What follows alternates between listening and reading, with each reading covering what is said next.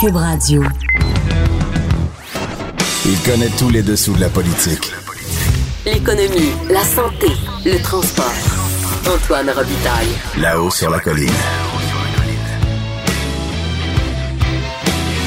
Cube Radio. Bon jeudi à tous. Aujourd'hui, à La Haut sur la Colline, on parle de l'UPAC avec Marie-Claude Nichols, critique libérale en matière de sécurité publique. Vous allez voir que c'est étonnant quand même. J'en en dis pas plus. Ensuite, un autre critique libéral sera avec nous. Une autre, en fait, Isabelle Melançon, qui euh, est critique en matière de culture, qui nous dénonce l'amnésie de la ministre de la Culture, Nathalie Roy, au sujet de la stratégie de commémoration. Ça tombe bien. Mais d'abord, mais d'abord, le compteur est avec nous en studio. Bonjour Jean-François Gibault, Bonjour Antoine. notre compteur et accessoirement directeur de la recherche à QMI. Oui. Croqueur de gros ballons aujourd'hui. Ouais. Hein? ouais. Euh, une usine de baleines volantes verra peut-être le jour au Québec dans quelques années. C'est le ministre euh, québécois de l'économie et le premier ministre qui, quand même, ont confirmé mercredi un investissement de 30 millions de dollars dans le capital action de l'entreprise française Flying Whales. et, et les dirigeables, ça te fait triper, d'après ce que j'ai compris. Oui, ben effectivement, je trouve que c'est une grosse ballonne. Et euh, vous pouvez pas voir mon, euh, mon indicateur à scepticisme, mais il est à son sommet. là. L'aiguille Ah, ben, est à côté. Ah oui, c'est ça. Donc, On ça oui, on prend une photo. L'aiguille est à côté. Et voilà, c'est fait. Oui, parce que 30 millions de dollars pour une entreprise qui, d'abord, qui n'a n'a jamais rien vendu, n'a pas un seul client, mais pire que ça, ils n'ont même pas de produit.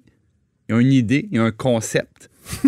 Et quand je regarde leurs états financiers, il n'y a pas de brevets qui ont une valeur. de- ils ont des activités de recherche sur des gros ballons dirigeables qui devraient pouvoir faire des livraisons. OK, partons du début. Ouais, ouais, explique ça. Bon, supposément que l'idée serait la suivante. Donc, on fait des gros dirigeables pour être capable de transporter des objets très lourds. Je prends un exemple. Mettons, une mine dans le nord du Québec, loin de tout chemin, qui veut se faire livrer une très grosse génératrice industrielle. Donc, Ah, ben c'est une bonne idée, ça. c'est gros puis c'est lourd. Ben oui, c'est une bonne idée. Alors, on dit, plutôt que de l'amener jusqu'au port arctique, puis après ça, la démanteler, puis après ça, faire livrer ça en petits morceaux par des hélicos, ben, on pourrait partir directement du sud avec la machine, puis pop, pop, pop, on met ça là. Parenthèse, Oui. On m'a déjà dit que c'était un problème pour la construction d'éoliennes euh, dans le Nord, parce qu'il y a des gens qui disent l'idéal des éoliennes, là, ce serait d'aller les construire dans les bassins des grands barrages. Mais on m'a déjà dit dans une compagnie euh, qui est spécialisée dans les éoliennes, le problème, c'est que pour se rendre là, faut y aller en camion, puis il n'y a pas vraiment de route. Donc, le dirigeable pourrait régler le problème. Exactement. Jean-François. Ou ça pourrait être une catapulte géante. ou. euh, Mais l'idée, c'est ça. C'est de transporter des gros objets lourds euh, pour les compagnies euh, minières, les euh, les compagnies forestières, des choses comme ça. Donc, l'idée en soi est pas mauvaise. Oui, un trébuchet, là, vous choisirez. Bon, mais maintenant, le problème, c'est qu'évidemment, la dite grosse ballonne n'est pas construite encore, elle vole pas.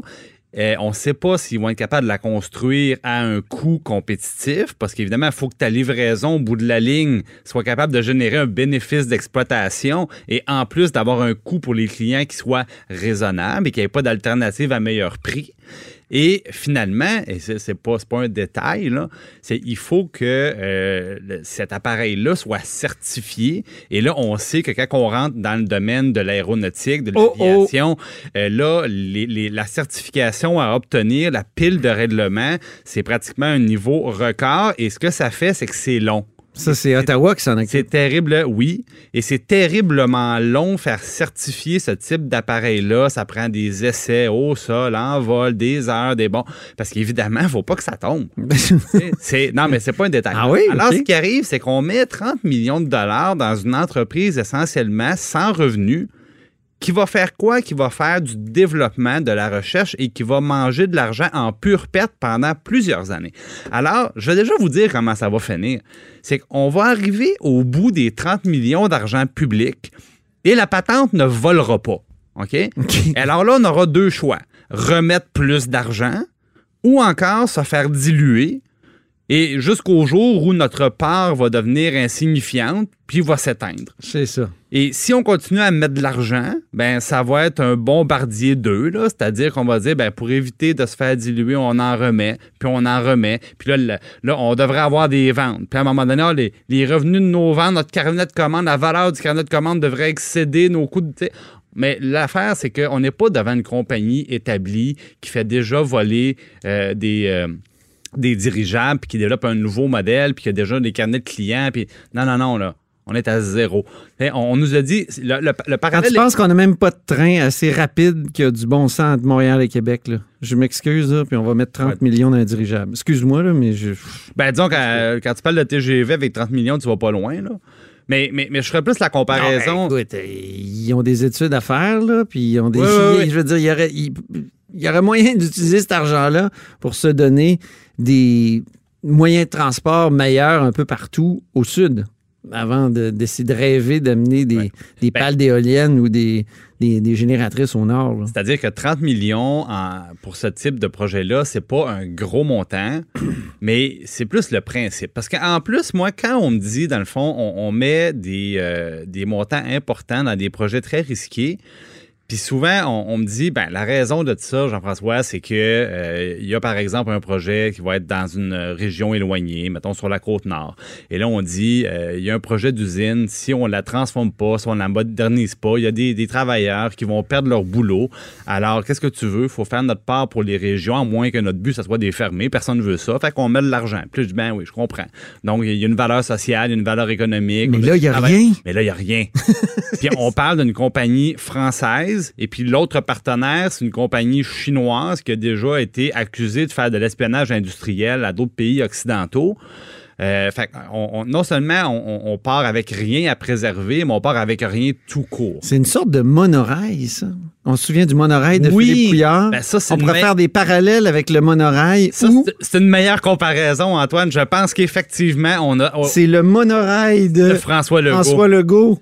Ou, ou l'hyperloop ou l'hyperloop, parce que Philippe Couillard avait même évoqué ça en chambre. Ouais, donc là, euh, évidemment, il y a beaucoup de questions. Nous, on va continuer à gratter ça, on va continuer à poser des questions, parce que a priori, les fondamentaux sont pas là. Puis je pense à tous les entrepreneurs qui ont cogné à POC d'Investissement ben Québec ou du ministère de l'Économie, puis qui se sont fait dire Ah, on est désolé, trop risqué, on est désolé, euh, vous-même, vous n'apportez pas assez d'argent dans ce projet-là. On est... Puis ben, euh, les gens regardent ça, puis ils se disent OK, pour une grosse ballonne qui vole pas, ça, on a 30 millions. Puis si vous ne sont pas québécois. Ça résume bien l'affaire. Merci beaucoup, Jean-François Gibault, directeur de la recherche à QMI et surtout notre compteur. Là-haut sur la colline. Une entrée privilégiée dans le Parlement. Cube Radio. On va parler police maintenant avec Marie-Claude Nichols. Bonjour. Bonjour, M. Robitaille. Marie-Claude est députée de Vaudreuil pour le Parti libéral du Québec et critique en matière de sécurité publique. Donc, conférence de presse de l'UPAC hier. Euh, comment vous avez euh, trouvé ça? En fait, ben, j'ai euh, pris connaissance des propos du directeur de, de l'UPAC. Euh, je trouve que c'est euh, intéressant. Il fallait vraiment qu'il fasse son rapport. Ça fait partie de ses tâches. Donc, il suit, il suit bien ce qu'il est posé de faire. Évidemment, pour le Parti libéral, l'abandon de l'enquête justesse, c'est quelque chose de délicat. Qu'est-ce que vous pensez de, de cet abandon-là d'une enquête très importante qui a duré dix ans? En fait, là, pas juste pour le C'est des collecteurs libéraux, c'est pour ça que je dis ça. Oui, mais c'est pas tant pour le Parti libéral. Il faut se placer dans la peau de tous les citoyens. Mm-hmm. C'est sûr qu'abandonner une enquête de ce style après dix ans, euh, je me mets dans la peau des citoyens, on se dit, mais mon Dieu, qu'est-ce qu'ils ont fait pendant dix ans? Euh, cependant, il y a un nouveau directeur à l'UPAC qui a été dûment nommé, qui occupe euh, ses fonctions. puis je pense qu'il y a toute l'autorité et le, pouvoir de de faire ce qu'il a fait. Est-ce qu'on peut dire que, et, ça, ça fait partie de son propos, euh, que la jurisprudence a, trop resserré les règles en matière de perquisition, par exemple, ou de, de privilège avocat-client? Vous, vous êtes une avocate de, profession. Euh, est-ce qu'on est, est rendu à un moment où le droit fait obstruction à la justice? Ben, j'ai pris connaissance euh, des propos de M. Gaudreau qui disait que les moyens technologiques ont changé, puis la jurisprudence aussi à laquelle il, avec laquelle il doit, il doit travailler. Euh, ben, je pense que, évidemment, là, tous les milieux évoluent. Vous le savez comme moi, là, on est en 2019, ça va vers 2020, tout va vite. Euh, c'est normal qu'il y ait des nouvelles jurisprudences avec lesquelles on doit travailler Parfois, c'est un obstacle, parfois, ça peut aider. Donc, évidemment, je comprends que tous ces outils-là, pour lui, ça peut être euh, un frein ou en fait, ça peut être peut-être juste une montagne à, passer. Euh, mais je le rappelle, il est dûment en poste, puis il, y a mm-hmm. quand même, euh, il, y a, quand même des manœuvres nécessaires là, pour, pour faire avancer ces enquêtes. Puis s'il décide de ne pas aller plus loin, ben c'est parce que je présume justement qu'il n'est pas capable où il n'y a pas les moyens pour surmonter ces. Est-ce que c'est une frustration, ça, euh, pour euh, des procureurs de la couronne ou pour des policiers ou pour de voir qu'on a recueilli des preuves, par exemple informatiques, euh, il y a une dizaine d'années, puis là, il y a eu le jugement vu en 2013 ou 2014, 2013, je crois, qui dit que quand on saisit un téléphone ou un ordinateur, il faut savoir exactement ce qu'on va chercher dedans parce que sinon, c'est une partie de pêche. Est-ce que est-ce que c'est pas rendu un peu tatillon, toutes ces en fait, vous pourrez le vérifier avec euh, des avocats qui sont des procureurs de la couronne ou vous pourrez le vérifier avec les bonnes personnes. Euh, moi, c'est sûr que je vous l'avais dit, je suis avocate. C'est sûr que des fois, je peux. ça peut être une contrainte, là, je suis d'accord avec vous, mais d'un autre côté, ça va tellement vite, il faut aussi protéger la vie privée des gens. Mm-hmm. Euh, donc, je, suis quand même est-ce que Ça, est-ce que ça se pourrait que, que, le législateur, à un moment donné, dont vous êtes, euh, se dise il faut il faut aussi agir. On, sait que le législateur a déjà agi. Là. Il a adopté une loi anti-gang il y a une quinzaine d'années parce qu'il fallait donner de l'aide à la police pour combattre les, les, euh, criminels. Euh, est-ce que est-ce qu'il pourrait y avoir des, des, changements comme ça législatifs? Est-ce que ça se discute au Parlement? Est-ce qu'on est un peu euh, ben, je vous invite à vérifier avec la ministre. C'est probablement plus la ministre de la Sécurité publique qui pourra vous donner cette information-là. Euh, moi, ce que je vous dis, c'est que nous, on a mis nous l'UPAC, c'est nous qui l'avons mis en place. C'est le Parti libéral qui l'a mis en place. Euh, maintenant, s'il y a euh, des mesures ou des choses à moderniser dans l'institution indépendante qui est l'UPAC, euh, ben, on a un directeur qui a été dûment nommé. Et je rappelle Justement. que et je rappelle que c'est un candidat, le, le, directeur de l'UPAC. Mm-hmm. Mhm. nous a été proposé par la ministre et a été euh, approuvé par toutes les oppositions. Donc, tout le monde, on est d'accord pour, euh, pour qu'il soit là et qu'il Ça, c'est vraiment intéressant. Ça, mais le gouvernement libéral a résisté longtemps aux appels, justement, de la nomination aux deux tiers d'un patron de l'UPAC. Est-ce ben que c'était une erreur?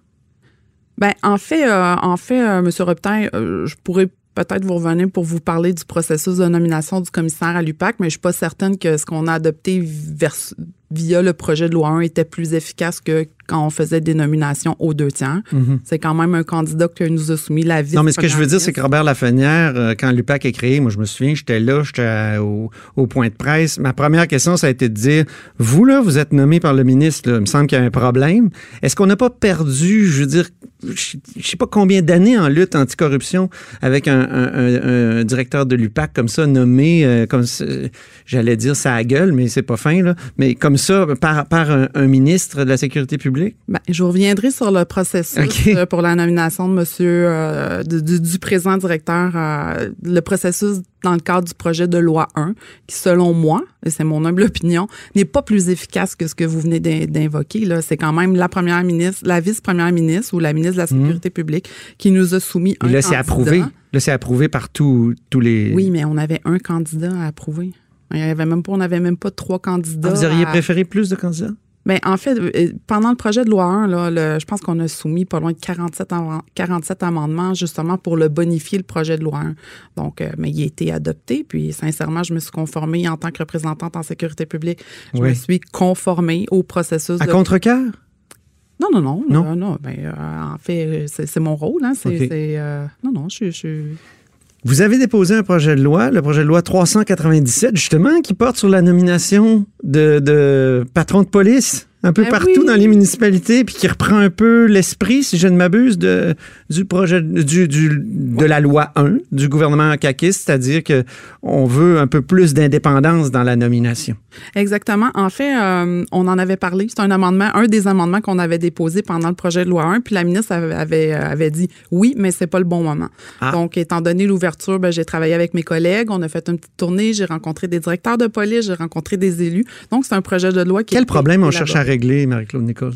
En fait, c'est, euh, je vais, je vais le dire là, très simplement pour euh, pour que les gens aient une image, c'est que, euh, et je le dis sans préjudice euh, aucun, c'est que souvent dans des plus petits corps de police municipaux, ben c'est le maire directement qui nomme le maire ou la mairesse qui nomme directement le directeur de son corps de police. Donc ici, on vient mettre en place une structure par la nomination Mhm. d'un comité. Donc ça protège les élus municipaux. Puis ça vient protéger, euh, tu sais, ça vient. Ah, mais c'est ce que je dis sur l'UPAC et Robert Lafrenière. Est-ce qu'il n'aurait pas, pas fallu justement que ce soit pas le gouvernement directement qui le nomme, mais que ce soit pas. C'est la même logique, non? Donc, a posteriori, votre, votre projet de loi peut servir à critiquer la manière dont Jacques Dupuis et euh, Robert Dutil ont, agi en 2010 ou 2011, je me souviens plus exactement. Oui, en fait, le processus de le, le- le processus de nomination du directeur à l'UPAC était aussi un comité et les personnes qui étaient sur le comité euh, étaient des personnes nommées par la ministre. Le candidat qui nous a été soumis était euh, euh, Ah là, vous parlez par la- de oui. cette fois-ci, là? Oui, oui, OK, oui, OK, oui. OK. Je vous parle peut-être trop du passé, Marie-Claude Nicolas. Qu'est-ce que vous voulez? Mais moi, je suis euh, très positive. J'aime regarder en avant. J'aime ça regarder en arrière, moi, des fois. Il faut.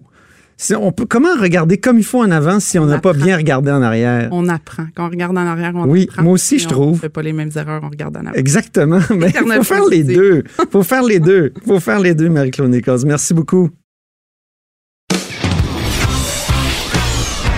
Là-haut sur la colline. La politique autrement dit. Cube Radio. Alors, au bout du fil, il y a Isabelle Melançon, qui est critique en matière de culture euh, au Parti libéral du Québec. Bonjour, Isabelle. Bonjour, M. Robitaille. Donc, intéressant tweet hier au sujet de la politique de la mémoire au Québec dont ne se souvenait pas la ministre de la Culture. Expliquez-nous. Ben, c'est très surprenant, en effet. Hier, on a voté sur une motion euh, de la députée de Marie-Victorin euh, qui concernait la mise en place d'une stratégie de commémoration au Québec. Ah. Moi, j'étais surprise, j'étais très surprise de voir que la ministre de la Culture était conjointe Oui. sur cette motion-là. Conjointe, ça veut dire va- qu'elle qu'elle l'appuyait d'emblée, qu'il y avait eu des discussions de, coulisses entre celle qui l'a déposé, la motion, c'était Catherine Fournier, et, et donc la ministre de la Culture était d'emblée d'accord. Exactement. Moi, j'étais surprise parce que je me rappelais que dans la politique culturelle qui a été présentée en juin 2018, il y avait une mesure à l'intérieur de cette politique culturelle-là où on parlait déjà de mettre en œuvre une stratégie de commémoration. Alors, je me suis dit, coudon, la ministre a-t-elle lu la politique culturelle du Québec? Coudon, est-ce qu'elle sait qu'est-ce qu'il y a à l'intérieur? Puis, je suis allée rechercher directement dans la politique culturelle. ma mémoire, euh, ma mémoire n'avait vraiment pas fait défaut. C'est la mesure 26 Ah bon, OK. dans la politique culturelle qui dit expressément mettre en œuvre une stratégie de commémoration avec des actions clairement prévues, là, définir les principes, les orientations permettant de structurer les activités de commémoration, prise en compte de la typonomie, notamment Ah oui. autochtone dans les activités de commémoration et coordonner les activités co- de commémoration du gouvernement du Québec. Tout est déjà là. Puis là, la motion euh, qui était sans préavis de, de- de Catherine Fournier, c'était que l'Assemblée nationale réitère qu'il est du devoir du gouvernement du, du Québec de faire la promotion de la fierté québécoise et de faire rayonner notre, histoire ainsi que notre mémoire. Et on, on rappelle la devise nationale, je me souviens, puis qu'elle demande au gouvernement du Québec de mettre sur pied une politique de commémoration nationale. Et Adore. voilà, donc euh, vous- vous comprenez que depuis un an, je me questionne sur euh, les capacités actuellement de la ministre de la Culture. Mhm. On l'a vu dans plusieurs dossiers où il y avait, et j'avais parlé à l'époque d'un vide abyssal. Ben, vous savez quoi? Je pense qu'on est en train de me donner raison. Plus les semaines passent, plus c'est questionnable. Et, En, même euh, temps, Isabelle de Mélenchon, ce qu'il y a dans la mesure 26 que vous citez, c'est une volonté de, de, c'est-à-dire une volonté de mettre en pratique une stratégie. Mais il n'y a pas de stratégie encore. Et c'est ce ben, que la motion euh, réitère. Moi, je veux juste vous rappeler une chose. Ça fait un an que Nathalie Roy est ministre. Moi, j'ai hâte et j'avais questionné lors de l'étude des crédits la ministre à savoir euh, qu'est-ce qu'il en est du plan de déploiement de la politique culturelle? Mhm. Puis j'avais même demandé d'aller plus loin par transparence, comme le demandait notamment le Conseil québécois du théâtre ou plusieurs autres organismes. Est-ce qu'on est capable de savoir le déploiement des 600 millions de dollars destinés à la politique culturelle? Moi, j'aurais aimé avoir vraiment un plan précis du déploiement de tout ça. On ne sait pas où on en est depuis un an en culture au Québec. On voit qu'il y a euh, parfois là, de l'argent qui est annoncé, mais le plan d'action où on en est, on n'a aucune idée vers où on s'en va. Il n'y a pas de mhm. directive. Mais ça peut être une bonne idée que l'Assemblée nationale demande une stratégie de commémoration, s'il y en a ah, ben, Moi, je trouvais que la députée de Marie-Victorin avait mis le doigt sur quelque chose. C'est pour ça, que moi, je suis exactement de dire, ben là, faut, faut, faut le remettre. Mais on peut pas faire ça avec chaque mesure de la politique culturelle. Ah moi, j'ai besoin de savoir, on s'en va où? Faut pas y aller à la pièce. Moi, j'ai trouvé, dans le fond, que la députée de Marie-Victorin, Catherine Fournier, a voulu démontrer justement qu'il y avait plein de mesures actuellement dans une politique culturelle qui doivent être déployées actuellement. Mhm. On en est où? C'est pas clair. Qu'est-ce qu'elle va faire? On le sait pas. Puis à chaque fois qu'on pose une question à l'Assemblée nationale, ben, on n'a pas de réponse. Qu'est-ce que ça devrait contenir une, stratégie de commémoration? Parce que c'est important, là, parce que des fois, on se souvient de certaines choses. On célèbre, par exemple, les anniversaires avec des chiffrons. Puis après ça, on décide de, célébrer un anniversaire qui est pas nécessairement un chiffron. Euh, mettons, là, la Fondation de Montréal, 375, euh, euh, Québec, 400. Pourquoi c'est important d'avoir une stratégie de communication? Allons, allons sur le fond. Là. Ben, avoir une stratégie de commémoration, c'est pouvoir justement bien se rappeler, hein, parce que parfois il y a même des dates où on n'est pas certain. Est-ce que c'est euh, deux ans avant ou deux ans après? Il faut qu'à un moment donné le gouvernement dise, ben là on va statuer. Voici c'est voici la date officielle, ne serait-ce que cela. Et euh, voici, nous, on veut pouvoir célébrer euh, les anniversaires. Est-ce que, comme vous le dites, est-ce que c'est par euh, décennies? Est-ce qu'on y va euh, de façon plus large? Et autre chose, et c'est tellement important parce que on le dit souvent, là, je m'en souviens, là, il faut pas perdre Je me souviens. Je me souviens. Qu'est-ce que j'ai dit? je m'en souviens. je me souviens, pardonnez-moi. Je me souviens, pour moi, là, ce qui est, euh, pardonnez-moi, c'est, c'est, complètement... Isabelle, vous, ne vous en rappeliez plus. c'est faux, vous savez, parce qu'on en a parlé même hors d'onde.